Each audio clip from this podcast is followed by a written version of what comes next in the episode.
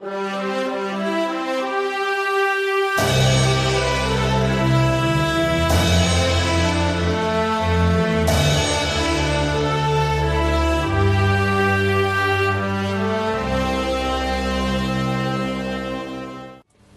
位朋友，大家好，欢迎大家收听《军风火扯》节目，我是主播阿绿，欢迎我们的特邀嘉宾铁锤妹妹。大家好，我是铁锤。您现在收听到的是《金风火扯》特别节目《扯把子直播间》，下面是本期直播间的主要内容。嗯，近日，警方在二环立交上逮捕了一名违规骑自行车的男子，理由是该男子当时的速度是二环立交上机动车平均速度的五倍。在刚刚过去的情人节，有许多单身的朋友告别了过去，迎来了新的生活。现在，他们都从当初孤独寂寞的苦逼青年变成了纯苦逼青年。心理学家最新研究发现，每一个在微博朋友圈发状态，声称自己完全不在乎别人看法的人，都会在发完状态后十分钟内焦急地等待第一条评论内容。家住重庆渝北区的文先生表示。没有什么事情能比第一点开自己的微博页面就看见陆琪发的新微博更糟糕的事情，一直到他在女朋友的微博里发现了陆琪发的微博。以上就是本期金风火车直播间的全部内容，感谢大家的收听。接下来，请大家继续收听本期的金风火车节目。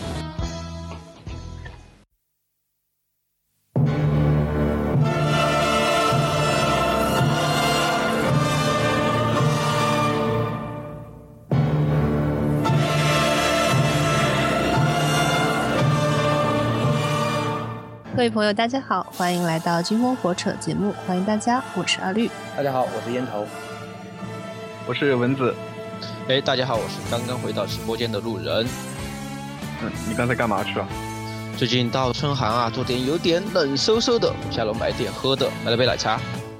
哎，奶茶哎，最近微博上多了，一听到奶茶，我就想起奶茶妹妹的绯闻。呃，为什么我听到奶茶就只想起刘若英呢？哎，年轻人说话你不要插嘴好吗？代沟吗？对。哎，你们觉得那个是真的吗？就像那个就是奶茶妹妹和刘强东的绯闻那件事儿。最近不是腾讯刚刚收购了那个京东的股份吗？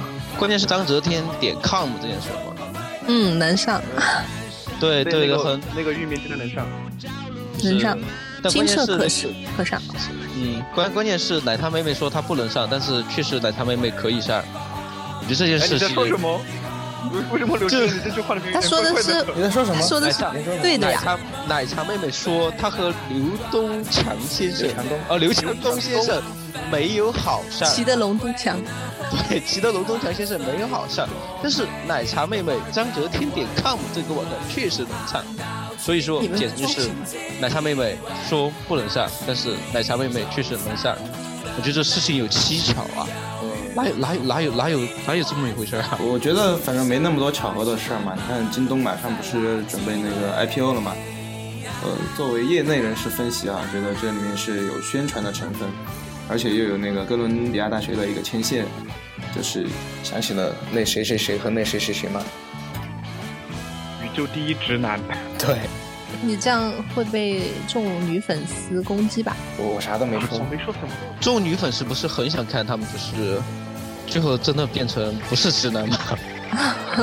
还是有很多真爱粉。其实那个东哥不是第一次干这种事情的，你们不知道你们还记不记得当年那个阳台上的小番茄？什么小番茄？哎，蚊子，我怎么突然觉得你这个人这么八卦呢？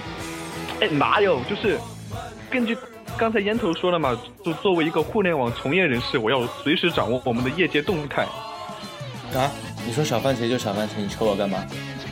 对对对，快说点那个转基因的小番茄。不不是转基因的，人家是很原生态的好吗？就是对去年还是？你确定它是原生态的了吗？人家种在阳台上的当然是原生态的。就刘强东某一天早上就在微博上发了一个微博，就是他自己阳台上。种的那个小番茄说：“哎呀，那个番茄结果子红红绿绿的，真好看，什么什么的。那本来都没什么，突然之间，大家发现京东的一个女性的高管也发了同样的一张照片，也是阳台上的小番茄，说番茄结果了，啊，然后大家一时之间就在那闹绯闻啊，说什么刘强东，嗯，和下属谈恋爱啊，什么什么什么的。当时微博上闹得很厉害的，就是正当大家闹得很厉害的时候，就一个小时之后，京东就悄然上线了一个频道——京东生鲜频道，专门卖菜。所以大家突然恍然大悟，哇，这是一场营销事件。所以我说，这次京东这个事情就完全不能信，搞不好又是一场炒作。那么意思说，这次就是准备卖奶茶喽？京东？哎，人家京东哪里会卖奶茶这种低成本的东西？所以说啊，我觉得这次是不是炒作，我们现在不得而知。要看他那个奶茶到底上不上市哈，但我觉得对作为这些工作人物，尤其像刘先生、骑得龙龙强刘先生这种某个领域的 number one 大 boss 哈，他们在感情生活、私生活这方面，他想保持一点隐私，无论从于他刻意的，还是说被迫的，我觉得都很困难，非常的困难。这个没办法呀，现在大众就喜欢看八卦嘛。说到八卦，我还知道京东的另外一个事情。你果然是个八卦王，业余当狗仔吗？没有没有，这个这个其实是一个狗仔都是业余的。不是，你不能这么说，这是一个在业界流传很久的故事。就是你们知不知道京东为什么叫做京东，不叫京北、京南之类的？因为老板叫刘强东嘛，然后公司又在北京嘛。不是不是，你这答对了一半啊！就因为老板叫刘强东，其实。就取了那个东字嘛，然后那个京字是因为不是因为他在北京，是因为当时创立这个公司的时候，东东哥身边的那个初恋女友名字里面有一个金字，所以说他就叫做京东，这个是真事儿，当年那个东哥做那个专访的时候亲口说出来的。这个东哥准备写小说是吧？而且还是三流的爱情小说，这故事好老套啊！哎，人家好不容易开个公司出个名啊，挣点钱，就天天找你们这样子编来编去，真的是够了。哎，为什么突然就说够了？我还正准备说说另外一个房地产大亨王石。哎，刚才是谁说的那个文字和八卦？我觉得你好像是准备继续八卦下去呢。就说到他了。而且王石，王石还好吧？王石没什么绯闻吧？我觉得他他是话题很少的一个人哎。呃，虽然他本身话题少，但是他女朋友的话题多呀。呃，你是想说红烧肉吗？对对对，就是他那个女朋友啊，田小姐。田朴珺，田小姐，笨笨的红烧肉嘛。那个女的，那个女的是个奇葩，我觉得。嗯，她不但就是呃各种秀恩爱呀，还还还勾搭很多的那种，嗯，像像那个大导演陈可辛，他也是写了一篇文章，就说他跟陈可辛对闺蜜怎么样，闺蜜好，然后就被人家陈可辛正牌夫人吴君如狠狠的打了脸。对，而且他不止一次做这种事情，就为了上位，就以前。他还没有出名的时候，他就是拍那个《韩城攻略》，他在里面跑了一个小龙套，然后他就用胸去蹭梁朝伟，然后就成功抢镜，把舒淇的镜都抢了。哇，这么细节！哇，对啊，他做过很多这种事情，就还有还有一次就是，嗯，很多年以前的零七年，当时那个巴乔嘛，罗伯特巴乔到北京来，就是全当时很多人嘛，就突然看见一个女的。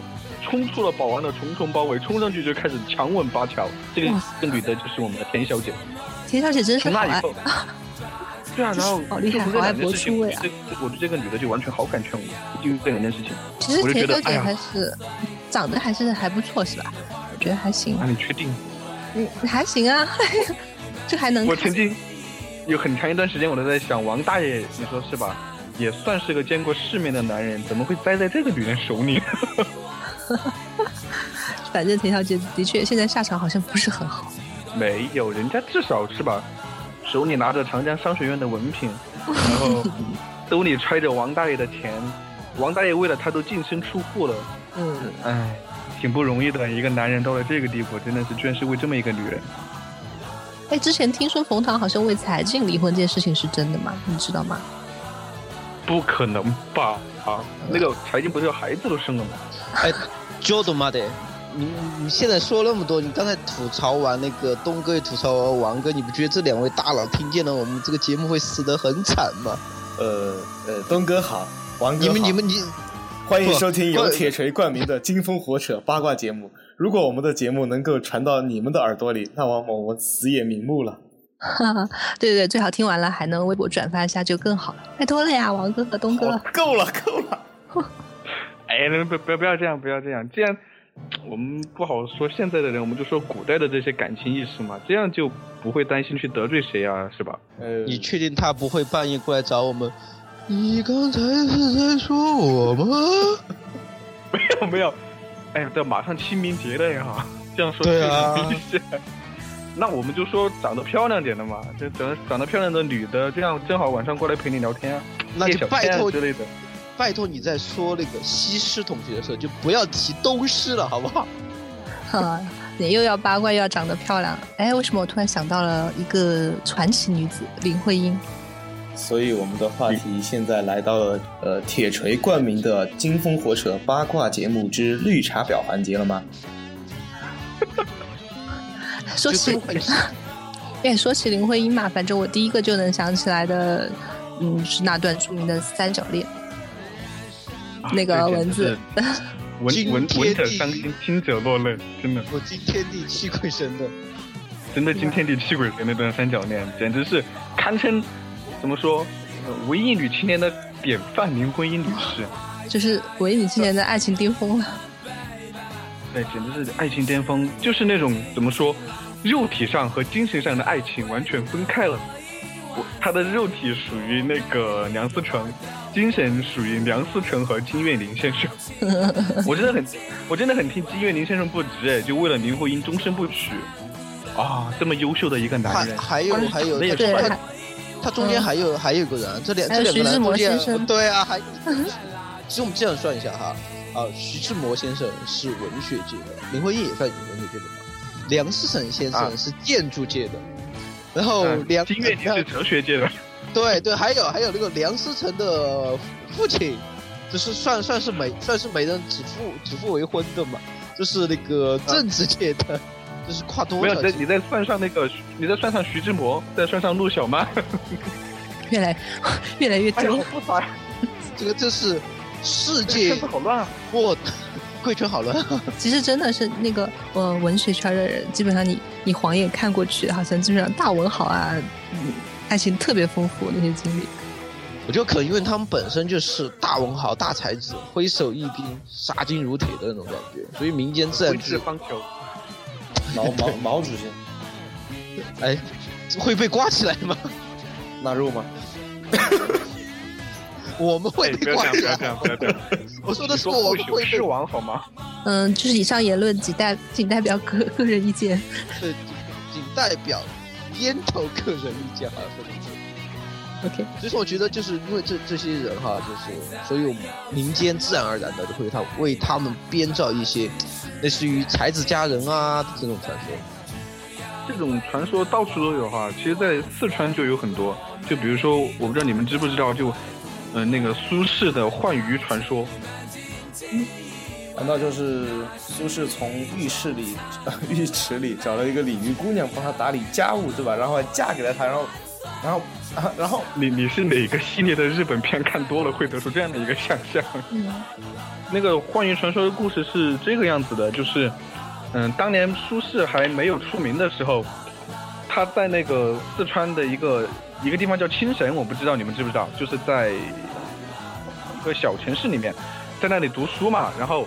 他的老师就很喜欢苏轼，他的老师有一个女儿叫王弗，呃，然后有一天呢，那个老师就把那些学生招到那个他们那个读书的地方，有个池子那里，就说我要给那个池子取个名字。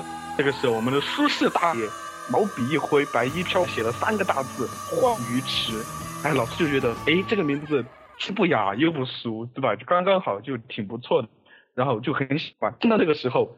他的女儿的丫鬟就拿了一个纸条给那个老师说：“小妹也取了一个名字。”老打开看啊，也是浣鱼池，就觉得嗯，这两两小无猜，就觉得很适合，就把女儿许配给了苏轼。那个文字，就照你这样子的说法的话，那当年那个诸葛亮和周瑜就一定要结婚哦，两个手心打开都是火。我觉得这是个阴谋，这这绝对是个阴谋。他们两个绝对是早就已经定了私情，然后一切都是安排好的一个路数，绝对有阴谋。对，绝对绝对是阴谋。嗯，烟头，你现在的状态就差手上拿着火啊，用汽油烧死这段异性恋了。讨厌。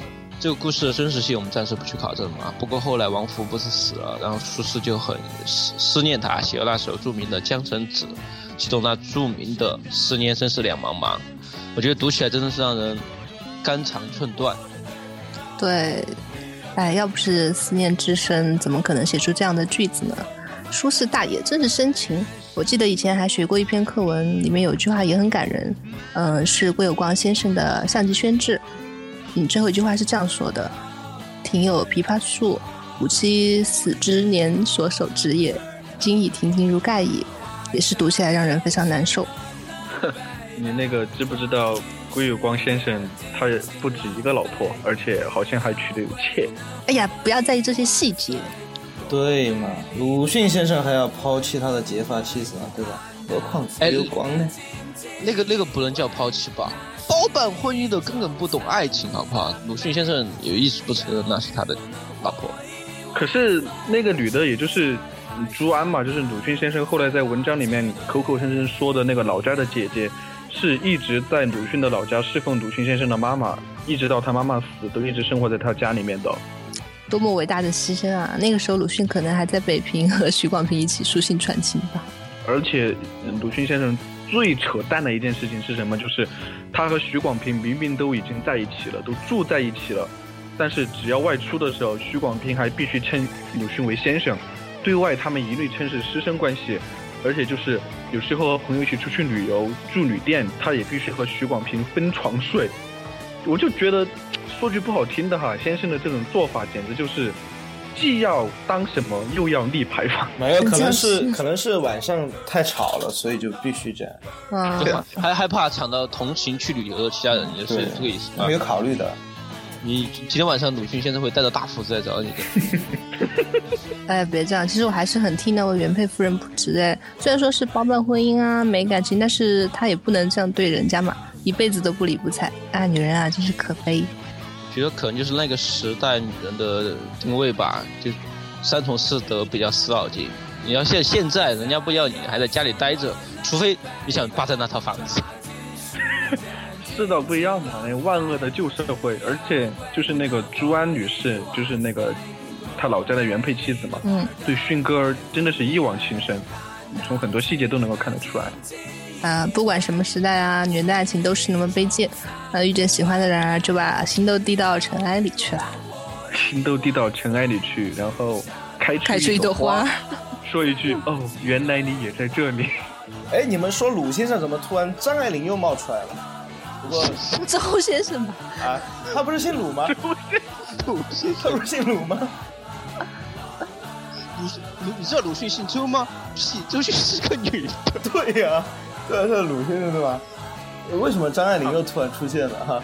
我我我接着说啊，那个咱们说张爱玲的话，我觉得张爱玲她自己的爱情也是一个悲剧。呃，个胡兰成吧，风流成性，他是他妈的是个汉奸。汉奸那个事情其实还有待商榷哈，毕竟呃，汪精卫那个也是一个挺有争议的事情。不过那个年代的人都挺风流的，你看那个年代。嗯，那些大家像什么徐志摩呀，像什么胡适啊，都喜欢逛窑子，还喜欢打牌。对，胡适嘛就喜欢，我觉得他有两个爱好，一个是打牌，另外一个就是逛窑子。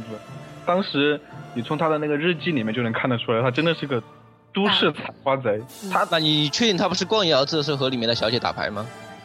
哎，也有可能啊。对啊，就是适合我们来打一牌，万一还能把嫖资赢回来啊什么的。呃，那这说起来有点可恶了。呃，而且你看胡适哈，我现在举几个例子，胡适他是走到哪嫖到哪，真的，你从他的日记里面就能看出来。当然他后期他他有改正，他在日记里面就痛心疾首的说，哇，我这么做不对不对，我要改正。然后还有那个胡胡适先生所笔下的侠客性，胡先生当当当当时应该大概是因为生病了，对吧？没有，这这个你是说前面生病了得精神病的，所以喜欢逛窑子，还是后面生病了不能去打牌了？哎，你们在说什么？什么好奇怪？哎，好像是不是郭郭沫若先生和某位男性作者也好像有一段激情四射的？哇，你好开心啊！郭先生真的是，我觉得他的很多作品我简直难以启齿。我知道你你们听没听过，就是郭先生写过一首诗，对呀，那这首诗可以念出来不？嗯，可以念，可以念。郭先生的诗当然是可以念的。那是极好的。说说的好，说的好牵强的。他写于一九一九年那首诗，如果我没记错的话，应该是这个样子的。题目好像是叫做《Venus》，然后他的那个第一句话是：呃，我把你的这张嘴比成一个酒杯，呃，喝不尽的葡萄美酒会使我时常沉醉。我第一次看到这句这首诗的时候是我初中的时候，当时看完我心里面就泛起一股恶心。这就是喝口水吧！哎呀，可是就算这些种种啊，再不堪的人背后也有一段很令人感叹的爱情故事。你说蚊子吗？你想想，嗯，有时候感情就是这么不分青红皂白啊！就不要说这些名人大人物了，很多时候我们普通人面对爱情也是很盲目、是非不分的。爱情面前没有高低贵贱嘛？对，没有高低贵贱，那就只希望都别在里面受苦吧，对吧？啊，蚊子，对吧？嗯，对。蚊子这样是苦笑吗？是在？我感觉是哦。哎，我们说下一个话题好吗？不要在我身上继续。对啊，对啊，我们我们本来不是在听那个八卦，业界八卦小王子蚊子的八卦吗？为什么在越来越说像心灵鸡汤呢？从八卦里熬出来的鸡汤，那才是最有营养的，对不对？而且根据刚才的熬法，这叫古法熬制，传统疗效。对，嗯嗯，对，借烟头那句话吧，希望都别在爱里受苦。哎，要用这句话来送给今晚的听众朋友吗？好的，那就祝各位妻妾成群。哦，这样的节奏好，那就祝各位风流成性，不要生病。祝各位都是大人物。你们好烦呐！哎，好吧，那这期我们聊了一聊大人物的爱情故事。由于我们不敢聊太近的，所以就扯得比较远了哈。感谢大家的收听，欢迎大家关注我们的新浪微博金风火扯播客。感谢荔枝 FM，感谢啪啪，感谢苹果 Podcast。那么现在该给大家说再见了，我是烟头。我是蚊子，我是路人，嗯，我是阿绿，各位朋友再见啦，么么，重新来。嗯，我是阿绿，各位朋友再见啦，么么哒。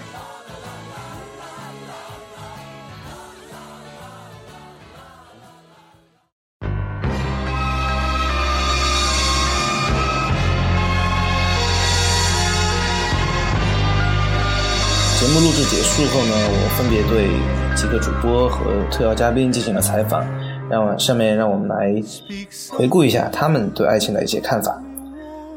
阿绿，请问你对爱情的看法是怎么样的？嗯，我觉得你要突然问我这个问题，我觉得有点笼统。嗯，然后我说的太细节了呢，有没有觉得我现实？这样吧，我就说两点吧，一就是钱，二就是帅。谢谢大家。好的，谢谢我们的阿绿。嗯，路人，请问你的爱情关系是什么样的？长得好看啊。好，谢谢路人。我们来隆重采访一下我们今天的特邀嘉宾铁锤妹妹。铁锤你好。烟头你好。铁锤给大家介绍一下你自己吧。啊，大家好，我是。嗯，没有什么爱情观的铁锤。呃，铁锤，你现在有男朋友吗？呃，你阻挡了我接下来的路。嗯嗯。铁锤，你现在有男朋友吗？嗯，你是录音机吗？铁锤，现在有男朋友？你是坏掉坏掉的录音机吗？铁锤，你电话多少？嗯，我现在没有男朋友。好，那么现在我们再来采访一下烟头。烟头，请问你的爱情观是什么样的呢？嗯，嗯，嗯，好，嗯，好，谢谢烟头。